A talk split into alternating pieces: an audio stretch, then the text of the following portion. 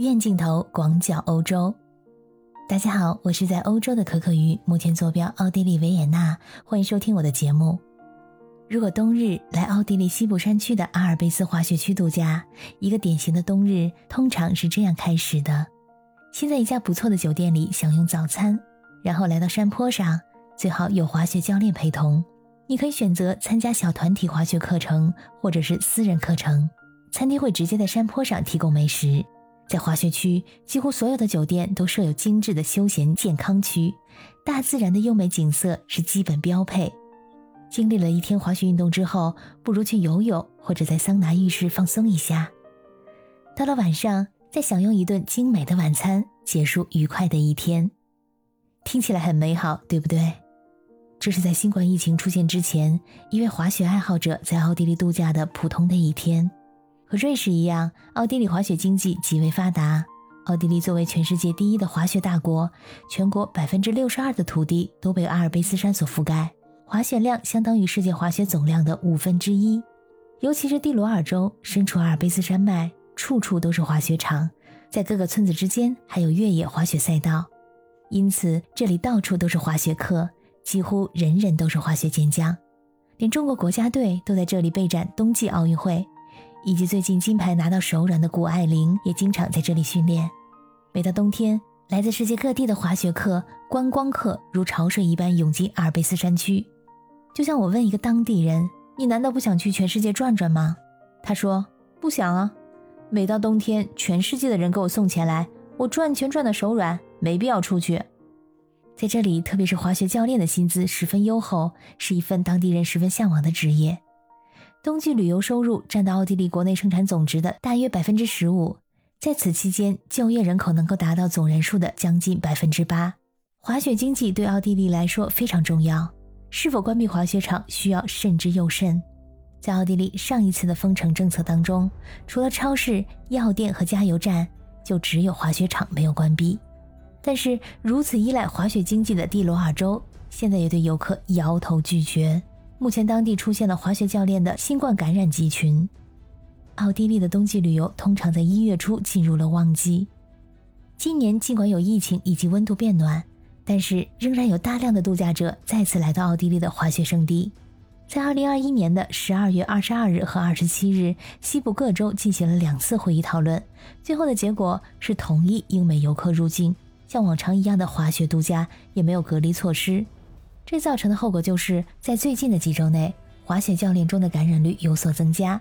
在基西贝格出现了一个由二十三名受感染的外国滑雪教练组成的感染集群。圣安东也在周一报告了十七名检测出新冠阳性的滑雪教练。目前在奥地利已经有一百多名的滑雪教练感染了新冠病毒。滑雪教练这个职业似乎令人不再那么羡慕了。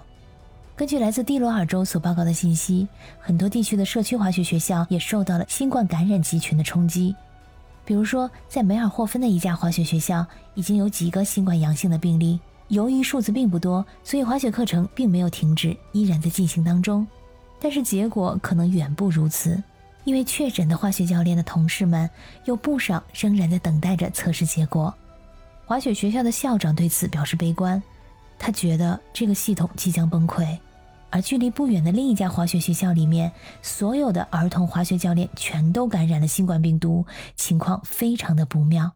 目前，蒂罗尔州正在呼吁迅速采取行动，所有目前还没有接种第三针的滑雪教练要尽快去打针，不然后果自负。针对所有滑雪学校的二 G 加规则也被强烈建议马上实施，不能再拖延了。这检测和疫苗接种相结合，希望能够遏制病毒的传播。为何蒂罗尔州如此的紧张？因为还有不到三个星期的时间，著名的基斯比厄尔的汉嫩卡姆滑雪比赛将要举行。